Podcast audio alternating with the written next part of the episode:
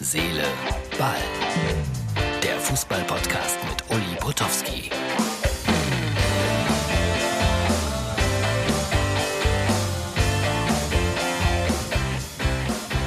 Herz, Seele, Ball. Das ist die Ausgabe für Montag. Und ich habe mich, jetzt ist ja noch Sonntag, besonders fein für euch gemacht, ist ja klar. Um die Wahrheit zu sagen, es war ein kompletter Tag von heute Morgen elf bis vor ein paar Minuten auf dem Sofa.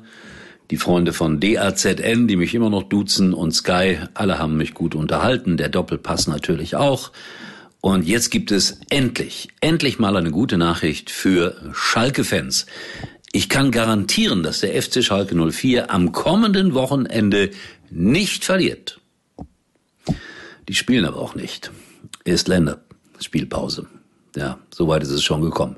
War natürlich heute auch wieder Thema im Doppelpass und Alfred Draxler von der Bildzeitung weiß immer alles. Ja, die Bild, die Bild, die ist immer ganz nah dran. Warum, wieso, weshalb, will ich mir jetzt hier und heute keine Gedanken drüber machen. Was hat mir gefallen? Mainz 05, tolles Auftreten in Hoffenheim 2-1. Die haben wirklich alles richtig gemacht.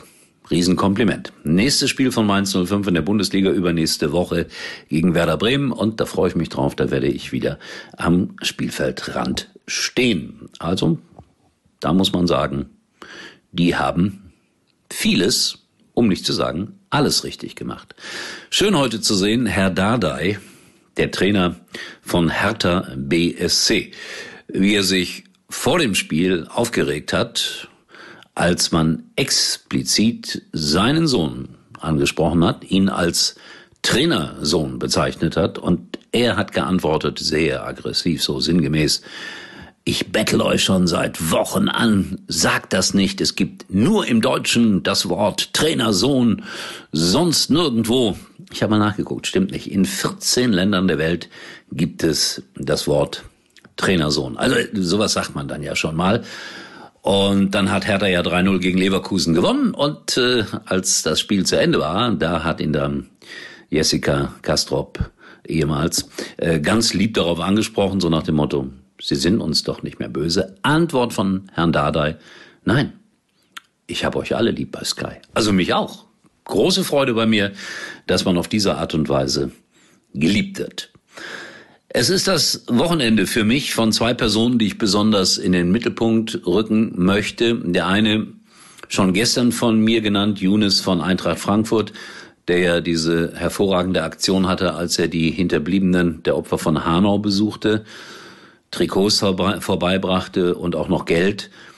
Und das hat er sehr glaubwürdig erklärt, dass das keine Shownummer ist oder irgendwie, weil er PR braucht. Nein, das, das braucht er wirklich nicht. Und dann gestern am sehr späten Abend Andreas Lute von Union Berlin, gerade 2 zu 5 verloren gegen Eintracht Frankfurt.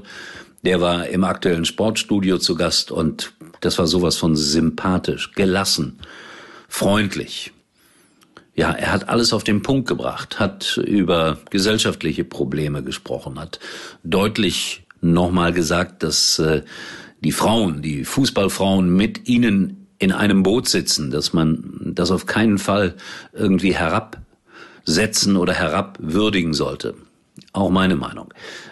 Dann hat er eine Aktion mit Kindern, wo er Kinder zum Sporttreiben animiert und äh, solche Fußballer wie Younes und Lute, die fehlen uns eigentlich in der Fußball-Bundesliga. Oder sagen wir, davon dürfte es ein paar mehr geben, die quasi gesellschaftliche Relevanz an den Tag legen.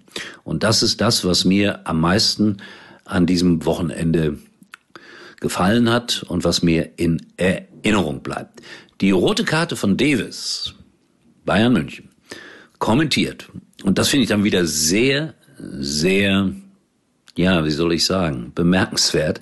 Martin Ernst, unser Producer, sagt nie im Leben eine rote Karte. Und er belegt das damit, dass erst der Ball getroffen wurde. Mag sein, Martin. Also darüber haben sich jetzt alle Experten mehrfach ausgesprochen und alle sagen eigentlich, egal wie sie heißen, ob Effenberg oder Flick oder wer auch immer, ja, rote Karte vertretbar. Bis auf Martin Ernst. Martin, wir beide werden mal einen Schiedsrichterkurs demnächst machen. Das ist irre schwer, was es da alles an Regeln gibt, links und rechts des Weges, man glaubt es gar nicht. Und vielleicht, vielleicht, ja, wird man dann die Arbeit der Schiedsrichter noch mehr respektieren. Die haben wirklich einen gemeinen Job.